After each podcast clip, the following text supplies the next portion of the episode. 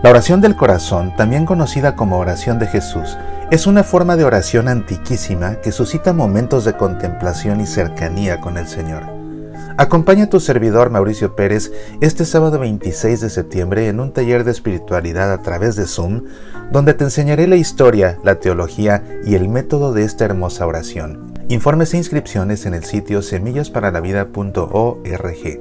Medita, aprende, apasionate por nuestra fe.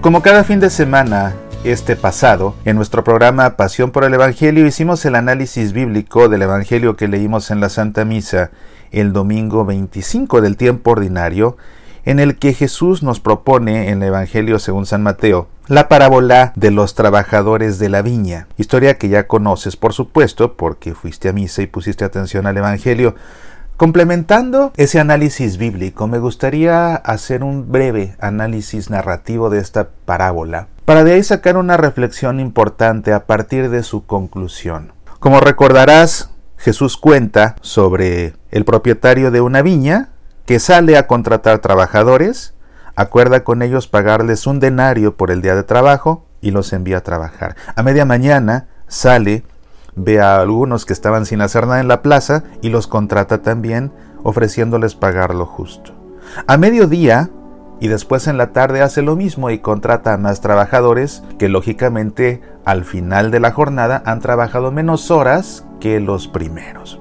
Cuando termine el día, este dueño de la viña le pide a su administrador que envíe a los trabajadores para pagarles por su trabajo, pero curiosamente le pide que envíe primero a los que llegaron al último, para que así los últimos en cobrar sean los primeros que comenzaron a trabajar, es decir, los que trabajaron el día completo. A los que trabajaron pocas horas, Jesús les paga un denario, que fue lo que acordó con los que contrató al principio de la jornada. Lo mismo a los que contrató a media tarde, a los que contrató a mediodía. Cuando llega el turno por fin de que cobren los que trabajaron el día completo, ellos seguramente que imaginan que les van a pagar más, porque trabajaron más que los demás, y si los demás trabajando menos, incluso algunos trabajando tampoco cobraron un denario, seguramente ellos recibirían más. Pero al momento de recibir su salario reciben un denario. El denario que acordaron con el dueño de la viña cuando los contrató. Se molestan, le reclaman y el dueño de la viña les dice, yo no estoy haciendo ninguna injusticia porque acordamos tú y yo que te iba a pagar un denario. Y lo que acordamos te lo estoy pagando. Estoy cumpliendo cabalmente con nuestro acuerdo, con nuestro contrato. No estoy siendo injusto porque estoy dándote lo que acordamos. Ahora bien, yo quiero darle al que llegó al último lo mismo que a ti. ¿Qué no puedo hacer con lo mío lo que yo quiero? Y concluye diciendo, o vas a tenerme rencor porque soy bueno Vas a tenerme rencor porque soy bueno. Es sobre lo que quisiera que reflexionemos en esta ocasión. Los trabajadores que estuvieron ahí toda la jornada se enojan, porque los que trabajaron pocas horas recibieron lo mismo, un denario. Les molesta que esos trabajadores reciban un denario. Se decepcionan de que esos trabajadores reciban un denario. Se entristecen quizás de que esos reciban un denario. ¿Y cómo se llama eso? Sino envidia que por definición consiste en la tristeza por el bien ajeno. Ellos recibieron un salario justo, justo, no menos que lo justo. Deberían darse por satisfechos, pero les molesta que los demás reciban también lo mismo, sin haberse esforzado, en su opinión, lo suficiente para recibirlo. Y sienten envidia, se enojan por el bien ajeno se entristecen por el bien ajeno, se decepcionan del bien ajeno. Y esa envidia los lleva a sentir rencor, no con los trabajadores, sino que los lleva a sentir rencor con el dueño de la viña que premió a los trabajadores. Y que los premió, en opinión de los primeros, más, porque por hacer menos les dio lo mismo que a ellos que hicieron más. ¿Cuántas veces en la vida sentimos tristeza por el bien ajeno? Porque mi amigo tiene un mejor empleo, porque mi amiga tiene una casa más grande, porque mi hermana hace más viajes, porque mi compañero de trabajo ha obtenido más ascensos, porque mi compañero de la universidad le va mejor, porque el vecino se compró un auto más lujoso, porque mi prima tiene un matrimonio estable. porque mi tío tiene una familia que vive en armonía, porque aquel párroco tiene más feligreses, porque aquella monja de mi congregación le envían a dar clases a una escuela más bonita, porque ese grupo apostólico es más numeroso que el mío.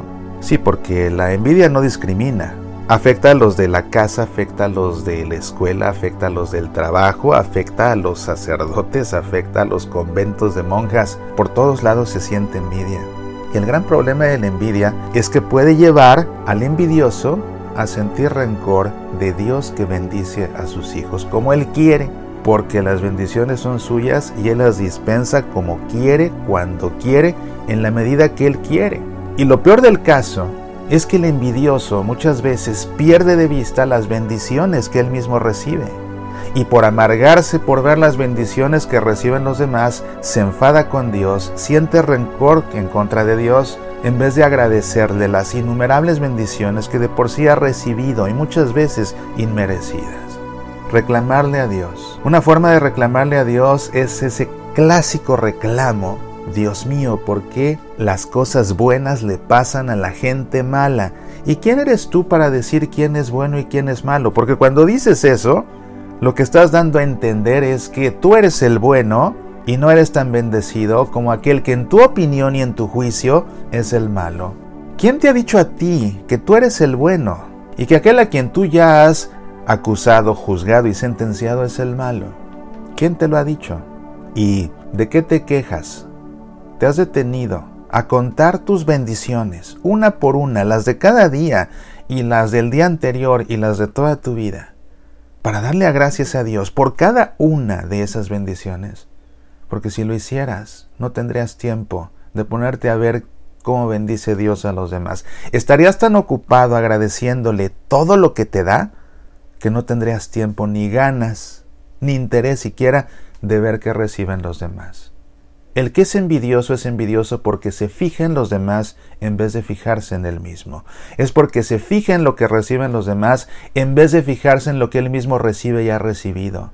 A fin de cuentas, el envidioso suele ser un malagradecido, un malagradecido con Dios. No con la vida, con Dios, porque es Dios el que bendice, no es la vida. El que le da gracias a la vida es un malagradecido, porque a quien hay que agradecer es a Dios, a ese mismo Dios que nos dio esa misma vida, que de suyo es una bendición.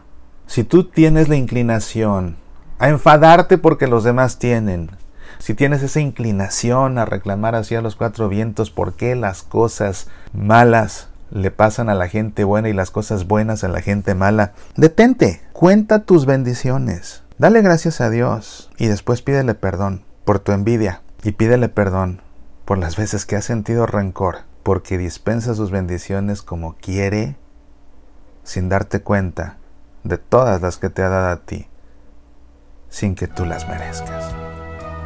Soy Mauricio Pérez, estas son Semillas para la Vida.